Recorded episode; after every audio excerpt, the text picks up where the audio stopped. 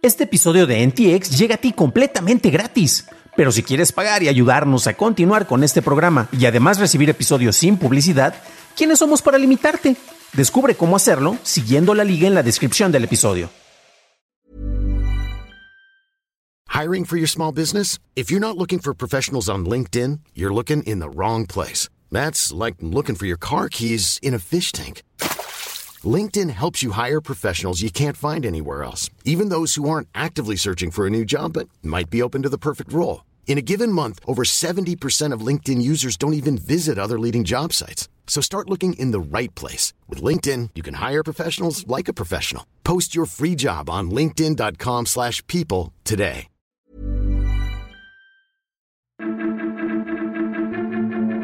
Twitter prueba deshacer menciones, Spotify actualiza el car thing y Didi invierte 3 mil millones de pesos en México. Estas son las noticias de Tecnología Express con la información más importante para esta semana que termina el 8 de abril de 2022. Fuentes del Financial Times dicen que el brazo financiero de Meta, Meta Financial Technology, empezó a analizar el uso de una moneda virtual dentro del metaverso, a la que los empleados llaman de manera extraoficial como los Sockbox. Meta planea que esta sea un token usado dentro de la aplicación controlado de manera centralizada y no una criptomoneda similar a Robux de Roblox. Otros tokens considerados son los tokens sociales, los cuales son recompensas por contribuciones en grupos, así como las monedas de creador, las cuales estarían relacionadas con influencers. Meta también está explorando el uso de servicios financieros más tradicionales como el manejo de préstamos para pequeñas empresas. En un memorándum interno se reveló que Meta también piensa probar un programa piloto para publicar NFTs dentro de Facebook a mediados de mayo. Continuando con Meta, la empresa anunció que no realizará su conferencia de desarrolladores F8 este año, mientras que se prepara para nuevas iniciativas como el metaverso. Otras conferencias de desarrolladores sí tendrán lugar, como Conversations, la cual se enfoca en mensajería y ocurrirá el 19 de mayo, así como Connect, que se enfoca en realidad virtual aumentada y cosas relacionadas con el metaverso. El CEO de Tesla, Elon Musk, reveló que adquirió 73.5 millones de acciones de Twitter el pasado 14 de marzo, lo que representa un 9.2% de participación con un costo de casi 3 mil millones de dólares, lo que lo vuelve el accionista con mayor participación en la compañía. Este anuncio hizo que las acciones del pajarito ascendieran más de un 20%. La compra no le daba poder de decisión a Musk, ya que adquirió acciones pasivas. Sin embargo, Twitter acaba de nombrar a Musk como miembro de su mesa directiva como un director clase 2 hasta el 2024. En un comunicado se especifica que Musk no podrá poseer solo o en grupo más del 14.9% de las acciones de la compañía. Y por su parte, Parag Agrawal, el actual CEO de Twitter, se mostró emocionado por la participación de Musk con el pajarito. Continuando con cosas que me dijo un pajarito, Twitter probará un botón de edición con Twitter Blue Labs en los próximos meses, después de revelar que empezó a trabajar en esta función el año pasado.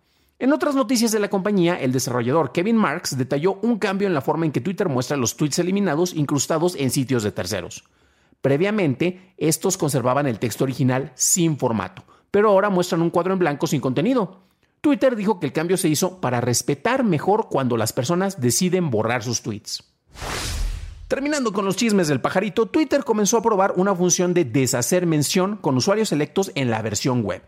Esto le permite a los usuarios seleccionar la opción de abandonar esta conversación en un menú de tweets, lo que eliminará la etiqueta de su nombre de usuario y detendrá las notificaciones.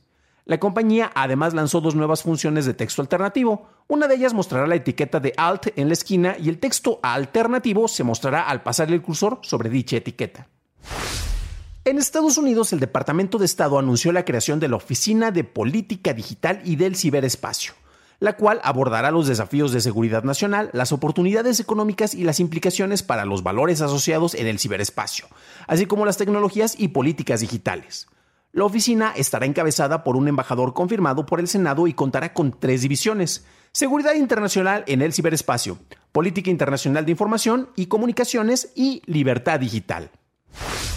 Microsoft anunció que obtuvo una orden judicial que le autoriza tomar el control de siete dominios de Internet utilizados por el grupo APT28 para atacar a organizaciones de medios, instituciones gubernamentales y grupos de expertos en política exterior en Ucrania, Estados Unidos y la Unión Europea.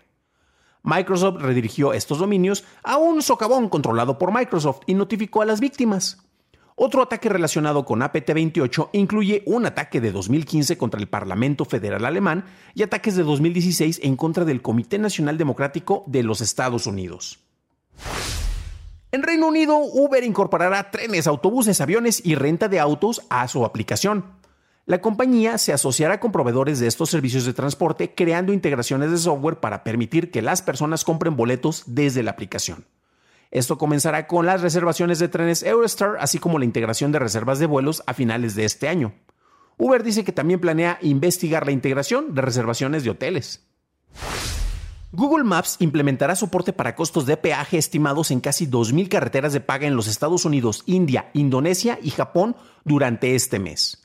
La aplicación también mostrará más detalles de la calle, como semáforos y señalamientos de alto mientras se conduce, y esto llegará tanto a las versiones en Android, iOS y plataformas de automóviles en las próximas semanas.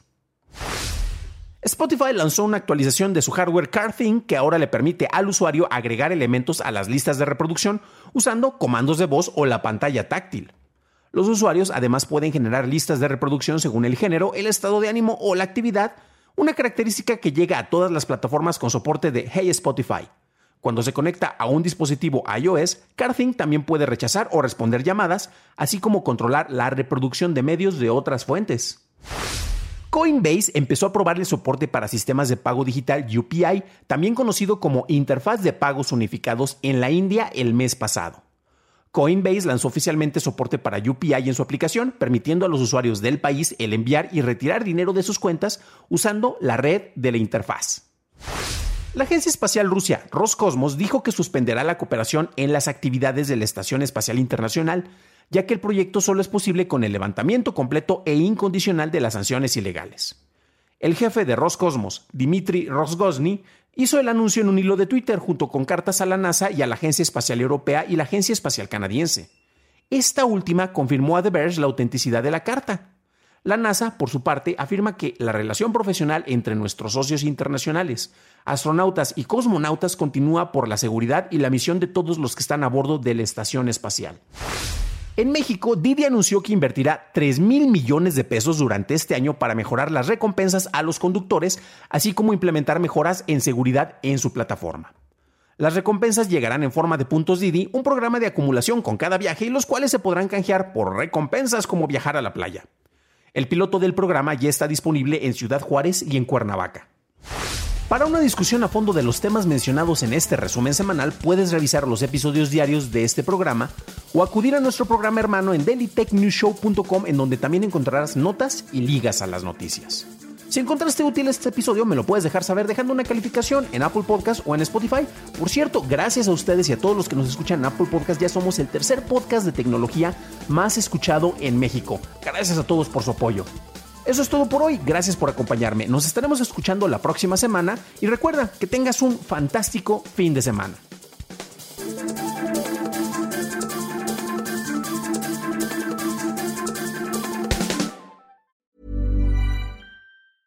Even when we're on a budget, we still deserve nice things. Quince is a place to scoop up stunning high-end goods for 50 to 80% less than similar brands. They have buttery soft cashmere sweaters starting at $50 luxurious Italian leather bags, and so much more. Plus, Quince only works with factories that use safe, ethical, and responsible manufacturing. Get the high-end goods you'll love without the high price tag with Quince.